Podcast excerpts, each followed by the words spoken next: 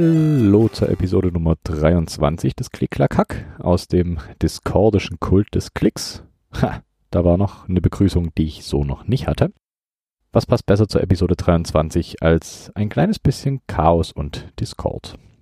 Ich habe die Weiten des CCH verlassen und durfte beim lieben Holm von Centonic ein kleines Audioschnipsel für den Adventskalender beisteuern.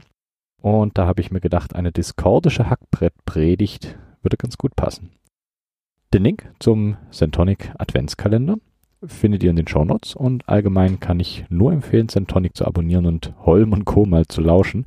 Das ist sehr, sehr interessant. Für das Special trudeln hier schon fleißig Fragen ein. Schon mal vielen Dank für die Leute, die schon mitgemacht haben. Wenn ihr noch nicht teilgenommen habt und die Chance auf eine ID80 oder 65 Stück von den Kyle Box Navy Switches haben wollt, die freundlicherweise von Candy Keys zur Verfügung gestellt werden, dann packe ich euch den Link nochmal in die Show Notes. Bis zum 25.12. habt ihr noch Zeit, Fragen zu stellen. Ganz egal, ob über Keyboards, Kernphysik oder was auch immer. Her mit den Fragen. Und wenn ihr eure Fragen in die Google-Form geschrieben habt, nehmt ihr automatisch an der Verlosung zum Special teil. Und nächste Folge, pünktlich zu Weihnachten, verrate ich euch dann auch, wer was gewonnen hat. Es war Nikolaus und ich wusste es, er baut auch Keyboards. Hier war ein nettes kleines Keycap-Set mit grauen Alphas und lila Modifiern im Stiefel. Außerdem kam ein Gewinn vom äh, Keyboard Builders Digest ein Jahres Geburtstagsspecial hier an. Ziemlich cool, das Basscable von Keepstuff. Ich konnte es noch gar nicht wirklich viel ausprobieren, aber es ist ein sehr, sehr, sehr schickes Ding. Zwei Keycap-Sets sind außerdem noch hier gelandet. Einmal ein Enjoy PBD Sushi Set und ein No-Name-Set, das mir aber von den Fonts und von den Stylings her ziemlich gut gefallen hat. Das kommt dann höchstwahrscheinlich auf die Plate, die auch noch darauf wartet, gebaut zu werden. Dann hatte ich die letzten Tage noch Kontakt zu Pete von 42 Keeps. Ich weiß nicht, wer die kennt. Ziemlich cooler kleiner Shop. Ich habe nach einem Acryltopf in Disziplin V1 gesucht und er hatte sogar noch welche da, die er nicht mehr braucht. Außerdem sind wir da so ein kleines bisschen mehr zum Quatschen gekommen und vielleicht kommt da noch etwas mehr die nächsten Wochen. Mal schauen, ihr werdet es mitbekommen, wenn sich da was ergibt. Hier kommen in den letzten Tagen viele neue Menschen auf Twitter dazu. Hat er aus Spaß gesagt, bitte mal die 100 Follower voll machen. Und hoffentlich auch hier unter den Hörerinnen. Deswegen auch hier nochmal ein herzliches Willkommen in unserem Kreis. Das klingt vielleicht ein klein wenig nach Therapiestunde hier. Aber das ist es ja auch gewissermaßen. Und Dankeschön natürlich auch an alle, die fleißig geteilt haben und damit auch die 100 Follower voll gemacht haben. Also ein großes, explizites Dankeschön an die Laura, den Zack, Sascha, Holm, Alberto und den Marco. Vielen Dank fürs, fürs Teilen und Verbreiten. Auch hier tummeln sich einfach die Besten der Besten. Es geht auf Weihnachten zu, deswegen darf es auch mal ein kleines bisschen flauschiger werden hier. Nur aber Schluss damit und weiter geht's mit dem, wofür wir alle hier sind, und zwar Keyboards. Und los geht's immer mit den News. Der Twitter-User at1p038 hat ein Keyboard mit Display gebaut. Das ist erstmal nichts Ungewöhnliches. Interessant ist das, was das Display anzeigt. Im Keyboard selber befinden sich Feuchtigkeits- und Temperatursensoren und die Metriken werden auf dem Display ausgegeben. Ist ein ziemlich netter kleiner Hack. Bei Ars Technica gab es einen Artikel, in dem jemand ein Vintage-Keyboard an modernen PCs zum Laufen gebracht hat, aber kein in Anführungszeichen normales Vintage-Board, sondern ein Keyboard aus einem alten Raketensilo, das für Atomraketen genutzt wurde. Verlinke ich euch auch in den Shownotes, ist ein ziemlich hübsches Keyboard. Dann gab es da noch das Pangea-Projekt oder Pangea Project, eine Split, die einen ziemlich coolen Mechanismus verbaut hat. Die einzelnen Reihen und Cluster können nachjustiert werden und an die Hand angepasst werden. Mit so kleinen Stellschrauben. Das ist ziemlich cool. Und es wird aktuell an der dritten Revision gearbeitet. Lohnt sich auf jeden Fall auch mal anzuschauen. Dann gab es da noch einen Group Buy, den KAM Sewington. Das sind Keycaps, aber hier soll es eher darum gehen, was auf der Webseite des Group Buys gemacht wird. Da hat es nämlich einen interaktiven Editor, bei dem das Set auf diverse Keyboard-Layouts gepackt werden kann. Das wäre mal als zentrale Website für alle Group Buys oder allgemein Keycap-Sets cool. Also wer das kann und Zeit hat, macht das dann bitte. Zuletzt gibt es dann noch das Unco Keep. ein der Data Hand, da ist sie wieder, recht ähnlich im Konzept-Keyboard. Es ist ein Split mit acht Keys pro Finger. Das ist insgesamt ein Chorded Keyboard, das heißt pro Finger sind 28 Chorded Events möglich, also insgesamt 280. Damit lässt sich auf jeden Fall eine Standard US 100% abbilden. Sieht auch ziemlich abgefahren aus, aber ich denke, das tun so ziemlich alle Konzept-Keyboards. Könnt ihr euch anschauen, verlinke ich euch alles in den Show Notes. Dann geht's weiter mit den Group Buys. Zum einen wäre da das GMK Power Chord. Das hat Anthrazite Caps. Die Mods sind in Cyan und Magenta beschriftet. Die Alphas sind mit lila Zeichen beschriftet. Dann gibt's da noch die extra Mods, die haben ein Musikthema als Symbole. Das Baseskit fängt bei 144,99 an und der Group Buy endet am 8.1.2022. Und als zweiten Group Buy habe ich mir diesmal ausgesucht das EPBT Brutalist. Das hat weiße Alphas mit schwarzen Zeichen. Dann die Mods in hellgrau mit weißen Zeichen. Und es gibt noch einzelne Mods, sowas wie Enter zum Beispiel, die sind in einem dunkleren Grau, allerdings auch mit weißen Zeichen. Das Baseskit liegt bei 99 Euro und der Group Buy endet am 01.01.2022. Switches gibt es auch mal neue. Es gibt einmal den Thick Thog ALS Switch. Das Top ist ein Custom Nylon Top in Milky White. Das Bottom besteht ebenfalls aus einem Custom Nylon Bottom, allerdings in rosa. Der Stem ist wie gewohnt POM, allerdings auch in rosa. Die Feder ist eine Thick Thog Spring V2 mit 20 mm und 62 Gramm. Der Switch selber ist ein linearer Switch, ist ungeloopt von Fabrik aus und 70 Stück gibt es hier für 24 Pfund. Und der zweite Switch, den ich hier noch habe, ist der Marshmallow V3. Das ist ein linearer Switch mit einem POM-Stem ebenfalls in rosa, einem kompletten Nylon-Housing in weiß, ist PCB-Mount, genauso wenig geloopt von Fabrikseite aus, hat ebenfalls die Thick Thog Feder drin, allerdings mit 68 Gramm statt 62. Das waren mal die Möglichkeiten, euer Geld auszugeben. Und heute machen wir es uns mal wieder gemütlich mit einem historischen Stück Keyboard-Geschichte. Diesmal soll es um die Cherry G80 3000 gehen. Ich denke, den meisten unter euch ist die G80 3000 schon mal über den Weg gelaufen. Wenn nicht, nicht schlimm, dafür gibt's ja die Episode hier. Aber wie immer, wir fangen ganz, ganz vorne an. Ich denke, wenn ihr hier zuhört und aufmerksam seid, dann solltet ihr Cherry schon mal gehört haben. Und zwar von den Cherry MX Switches. Ich glaube, ich kann sagen, Cherry MX Switches sind die weltbekanntesten Switches. Aber wir gehen noch einen Schritt weiter zurück. Wer ist Cherry überhaupt? Die Firma Cherry wurde am 17.04.1953 gegründet und hat ihren Sitz in Auerbach in der Oberpfalz und mittlerweile mit dem Hauptsitz in München. Cherry selber ist ein börsennotiertes Unternehmen und ist dementsprechend dann auch als AG firmiert. Die Leitung von Cherry liegt bei Rolf Unterberger und Bernd Wagner. Für Cherry arbeiten ca. 400 Menschen. Das ist der Stand von 2017. Und Cherry hat einen Umsatz von ca. 100 Millionen, was auch dem Stand von 2017 entspricht. Wie viel das heutzutage sind, dazu habe ich leider, leider nichts gefunden. Soll uns auch nicht weiter stören. Bekannt geworden ist Jerry wegen der MX-Technologie bei seinen Switches. Erfunden wurde die MX-Switches 1980 und wurden auch 1980 patentiert.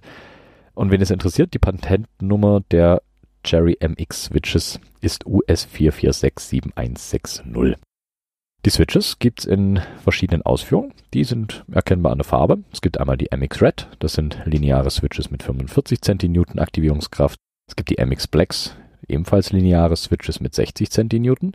Die MX Brown, das sind taktile Switches mit 55 Centinewton und die MX Blue, das sind die Clicky Switches. Ich denke, die kennt auch jeder mit 60 Centinewton. Das sind zumindest mal die gängigsten Switches, die zumindest probieren, ein großes Spektrum an Switch-Stilen abzubilden. Wer etwas mehr Diversität sucht, geht dann aber eher zu Cherry Clones. Aber ich denke, die Cherry Switches sollten euch schon mal über den Weg gelaufen sein. Irgendwie, irgendwo. Nun aber zum eigentlichen Thema, die Cherry G80 3000. Das Keyboard hat die Modellnummer MX3000, beziehungsweise die Part Number G80 3000, die namensgebende. Die Tastatur wird hauptsächlich in zwei Layouts angeboten. Es gibt noch mehr, aber die gängigsten Layouts, der G80 3000 sind einmal im Standard ISO mit 101 Tasten und mit einem ANSI US Layout mit insgesamt 105 Tasten. Das Layout ist ein Standard Layout, keine Split, keine Besonderheiten. In der Base Row gibt es Control, Alt, Space, Alt und Control in der Reihenfolge. In der Row 1 gibt es dann Shift, ZX, CV, BNM, die Spitze Klammer auf und die Spitze Klammer zu, das Fragezeichen und Shift. In der zweiten Row gibt's Caps Lock, ASDF, GH, JKL, den Doppelpunkt, Komma und das Enter. In der dritten Reihe gibt's Tab, QW, ERTYU, IOP, die eckigen Klammern und das Backslash. In der Reihe 4 gibt's die Tilde, die Zahlen 1 bis 0, Minus ist gleich und das Backspace. Außerdem gibt's in der fünften Row noch Escape und die F-Keys natürlich von F1 bis F12. Rechts gibt's noch einen Cursor-Block, darüber die Funktionstasten mit Insert, Delete, Home and Page Up und Page Down. Darüber noch die drei kleinen Keys mit Print, Scroll Lock und Pause. Und zu guter Letzt noch den Ziffernblock auf der rechten Seite. Über dem Ziffernblock sind noch drei Indikator-LEDs. Also alles in allem eine ganz normale Standard Full Size. Die Maße des Keyboards sind 470 mm x 195 mm x 44 mm und das gute Stück wiegt 335 Gramm. Das Keyboard selber kommt in einem, nennen wir es Office-typischem Grau, Grau bis Beige. Die Keycaps sind ähnlich in der Farbe. Die Mods sind in einem hellen Grau mit schwarzen Zeichen und die Alphas in einem Cremeton und ebenfalls mit schwarzen Zeichen drauf. Die Caps sind im Double-Shot-Verfahren produziert und dadurch natürlich enorm langlebig. Das trifft allerdings nur auf die ersteren Modelle zu. Später hat sich das dann geändert, aber da komme ich dann später auch nochmal drauf. Die G80 3000 wird entweder per USB oder per PS2 Konnektor angeschlossen oder bei älteren Modellen wird das Board entweder per PS2 verbunden oder per PCAT-Konnektor. Das ist ein Anschluss, den IBM für seine Terminals damals etabliert hat und der so heute eigentlich nicht mehr existiert, außer bei diversen Vintage-Rechnern. Die Cherry G80 3000 wurde 1988 das erste Mal auf den Markt geschmissen und wird seitdem auch konstant produziert und auch weiter verkauft. Ich denke, die wenigsten Vintage-Sports werden bis heute verkauft, sondern die wurden dann irgendwann eingestellt. Schade, dass die Space Cadet das nicht ähnlich handhabt. Die hätte ich gern, aber die wurde irgendwann aufgehört zu produzieren. Naja. Preislich lag die G80 3000 Anfang der 90er bei knapp 105 Dollar. Mittlerweile bekommt man sie für zwischen 40 und 70 Euro. Also eigentlich recht bezahlbar für einen Vintage-Sport. Allerdings muss man aufpassen, welche Version man nimmt. Auf eBay gehen immer wieder welche weg für deutlich weniger. Solltet ihr euch entscheiden, auf eBay eine G80 3000 zu schießen, dann lasst euch unbedingt ein Foto des Labels auf der Unterseite schicken. Es gibt nämlich noch zwei ähnliche Modelle, die G81 3000 und die G83 3000. Die G81 3000 hat Cherry MY Switches. Das sind Spring Over Membrane Switches. Nicht ganz so schlecht wie pure Rubber Dome Keyboards, aber trotzdem hm, eher nichts, was Spaß macht. Ich hatte hier mal eine Cherry mit MY Switches, deswegen der kleine Hinweis, euch das Label schicken zu lassen. Und die MY-Switches sind gelinde gesagt ziemlich furchtbar. Die sind schwammig und nicht sonderlich präzise. Aber hey, so habe ich wenigstens relativ hübsche Vintage Keycaps, die auf MX-Switches passen. Die G83 3000 ist dann das pure Rubber Dome Exemplar und das wollte noch weniger haben. Glaubt mir. So, nun etwas Geschichte zum Board. Wenn ihr also überlegt, euch eine zuzulegen, entscheidet euch definitiv für das älteste Modell, das ihr findet. Wie vorhin schon erwähnt, wurde die G80 3000 das erste Mal 1988 veröffentlicht und wurde oft und viel überarbeitet. Dementsprechend gibt es da auch verschiedenste Versionen über die Jahre hinweg. Die ersten Versionen hatten als Kabel einen wunderschönen Spiralkabel. Sind herrlich, die Dinger. Die Keycaps waren Double-Shot Keycaps und aus wirklich dickem ABS-Kunststoff gefertigt. Außerdem waren die Caps in der Base Row, also der untersten Reihe höher und auch abgewinkelter als die in Row 1, also nochmal das Cherry eigene Tastenprofil. Und außerdem war der Buchstabencode der Artikelnummer zu den Zeiten sogar nur dreistellig, also auch das nette kleiner Sammler-Fun-Fact am Rande. Von 1990 bis 92 hat Cherry seine Caps dann gegen dicke PBT Caps getauscht und auch der Double Shot ist weggefallen und gegen Farbsublimationsdruck ausgetauscht worden. Also leider kleine Qualitätseinbußen, aber dennoch hochqualitative Keycaps. Schaut euch mal die Preise von den Caps an, dann seht ihr, dass die relativ begehrt sind. Noch etwas später wurde dann das Dye-Sub-Verfahren durch Laser-Etching ersetzt. Die Caps selber waren aber weiterhin aus dickem PBT gefertigt. Hier hat sich dann der Buchstabencode auf fünf Buchstaben geändert. Also ein gutes Indiz für die Caps, die da verwendet wurden auf dem Board, was ihr euch gerade anschaut. Den nächsten großen Schritt, ob das einer nach vorne oder zurück ist, müsst ihr entscheiden, war dann 1996 die Einführung der Windows-Taste. Wow. Das war natürlich nicht alles. Äußerlich ist das Keyboard ziemlich gleich geblieben, aber intern hat sich da einiges geändert. Die vorherige große Platine, die bei der G80 3000 benutzt wurde, wurde hier dann gegen zwei kleinere Platinen getauscht. Eine davon übernimmt den Controller-Part und die andere übernimmt die Steuerung bzw. die Verteilung der Signale des Switches. Das macht das Board natürlich einfacher zu reparieren bzw. Ersatzteile auszutauschen und es muss nicht jedes Mal die komplette Platine inklusive Switches getauscht werden. Außerdem konnte Cherry die Produktionskosten senken, weil das Controllerboard nicht nur in die G80 3000 gebaut werden konnte, sondern auch in die G81 3000, G83 3000 und in die G83 6000. Das ist eine komplette Cheapo Rubber Dome, die ihr für 20 Euro bekommt. Also davon auf jeden Fall die Finger weg. Keine Empfehlung an diesem Punkt. Zusätzlich wurde die LED-Abdeckung gegen drei kleine Aussparungen für die LEDs getauscht. Und die Gehäusewände selber wurden auch dünner bei den neuen Varianten. Die Urvariante der G80 3000 hat nur vier Modifier Keys in der Base Row. Die Caps hatten 1,5 Units. Bei den späteren Modellen wurden die vier Mods durch sieben Mods getauscht und auch das Profil der Base Row wurde angepasst und hat meiner Meinung nach dadurch ordentlich an Charakter verloren, da die frühere Base Row doch ziemlich charakteristisch war für die G80 3000 und auch so ein kleines bisschen rausgestochen ist aus den anderen Standard-Tastenprofilen, die sonst so auf dem Markt vertreten waren. Die Spacebar ist durch die sieben neuen Modifier auch kleiner geworden. Beim Urmodell hatte sie noch 7 Units und bei den neueren Modellen dann 6,25 Units. Die Position des Switches bei der Spacebar, die ist allerdings gleich geblieben. Nicht nur die Wände des Cases wurden dünner, leider auch die Keycaps selber, aber das Laser-Etching-Verfahren wurde ein kleines bisschen verbessert. Gleicht das Ganze allerdings nicht wirklich aus, wie ich finde, aber was will man machen? Die Double Shot Keycap Produktion stellte Cherry dann Ende 2010 endgültig ein. Was schade ist, denn jeder Double Shot Keycap ist deutlich besser als irgendein Laser Etching Keycap. Aber das ist vielleicht auch nur Geschmackssache. Zu guter Letzt wurde der PCAT-Anschluss durch den gängigeren PS2-Anschluss ersetzt und auch das Farbschema der Caps wurde durch ein komplettes Grau abgelöst. Also keine cremefarbenen Caps mehr bei den neueren Modellen. Etwas später wurde dann auch der PS2-Anschluss gegen USB getauscht. Die G80 3000 lässt sich aber per Adapter immer noch über PS2 betreiben die G80 3000 wurde allerdings nicht nur von Cherry verkauft. Vielleicht kennt ihr ja das Keyboard. Das ploppte bei mir schon auf, da hatte ich noch nicht mal wirklich Interesse an mechanischen Keyboards. Das sind die Keyboards, die in komplett schwarz kommen, mit Blank Keycaps, die auch in schwarz sind.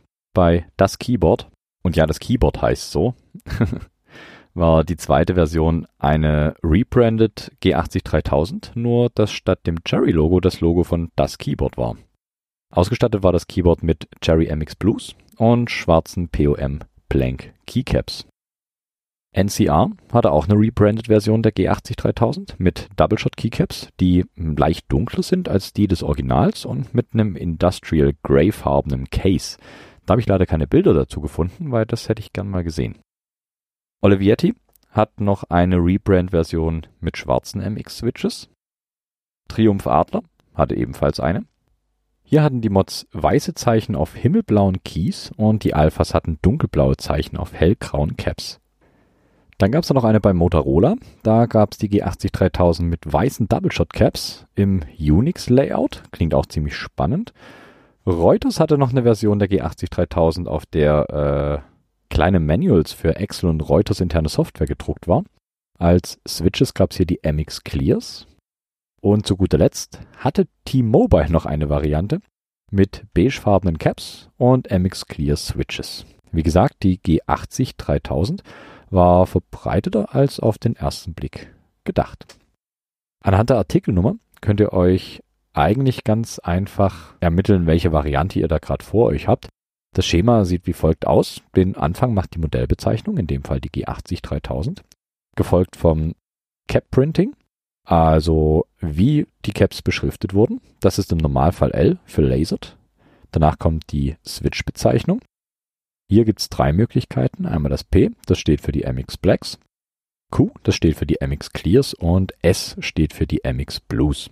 Nach dem Switch kommt der Connector Type, normalerweise C für die äh, Kombination aus PS2 und USB. Danach folgen zwei Zeichen für das Layout. EU steht für das US-ANSI mit Eurozeichen. GB steht für das UK ISO und DE steht, wer hätte gedacht, für das ISO DE Layout. Zum Schluss kommt noch ein Zeichen für die Farbe. 0 steht hier für weiß und 2 für schwarz.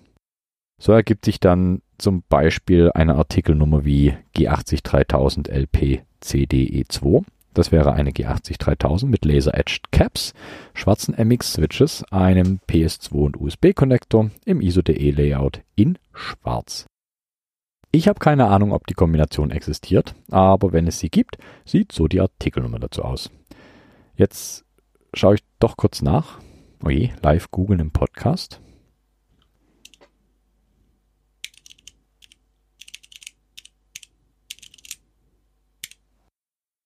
Aber hey, die G80 3000 LPCDE2 gibt wohl tatsächlich cool. Hübsches, hübsches Brett. Also mal wieder ein kleines Stück Keyboard-Geschichte, das sogar noch bis heute produziert wird. Trifft nicht unbedingt den Geschmack von allen, gerade wegen der MX-Switches, aber ganz ignoriert werden kann die G80 3000 nicht, da sie doch immer irgendwo auftaucht, wo man sie nicht vermutet. So viel mal zur G80 3000. Jetzt wird es seltsam, denn ich wünsche euch frohe Weihnachten. Wenn ihr Weihnachten feiert natürlich. Denn die nächste Folge bekommt ihr am 27.12. Und da liegt ihr hoffentlich völlig entspannt und reich beschenkt im Eck und verdaut euer Weihnachtsessen. In der nächsten Episode erfahrt ihr dann auch, wer das Jahresend-Special gewonnen hat. Und vielleicht passiert ja an Silvester noch was, aber da müsst ihr euch, glaube ich, überraschen lassen. Also bis zum 25.12., da nehme ich die nächste Episode auf. Habt ihr noch Zeit, eure Fragen in das Google-Form zu hacken und habt dadurch die Möglichkeit, die ID80 oder 65 Stück von den Kilebox Navy Switches zu gewinnen, die euch die lieben Candy Keys hier zur Verfügung gestellt haben. Wie gesagt, welche Fragen ihr stellt, ist dabei völlig egal, ob Keyboard related, was ich gerne esse oder was auch immer. Einfach reinschreiben, was euch gefällt und auch die Anzahl der Fragen ist euch komplett überlassen. Von ein bis tausend Fragen ist alles möglich. Also viel Glück und viel Spaß beim Fragen überlegen. Den Link zum Google-Formular gibt's wie immer in den Show Notes oder auf der Webseite. Zum Schluss noch das, was immer kommt. Wenn ihr mir was mitteilen wollt, schreibt mir gerne. Ich freue mich immer riesig, wenn ich Mails oder Nachrichten von euch bekomme. Wie und wo findet ihr alles auf klicklackhack.de mit C. Hört euch als vorweihnachtliche Einstimmung auch die äh, diskordische Hackbrett-Predigt im Centonic Adventskalender an. Hier gibt es jetzt noch Musik von Roll Music mit dem Track Neo Gage. Also bis zum nächsten Mal und genießt die freien Tage, die ihr dann hoffentlich alle bald habt. Ich werde es tun. Vielen Dank fürs Zuhören. Bis zum nächsten Mal. Macht's gut.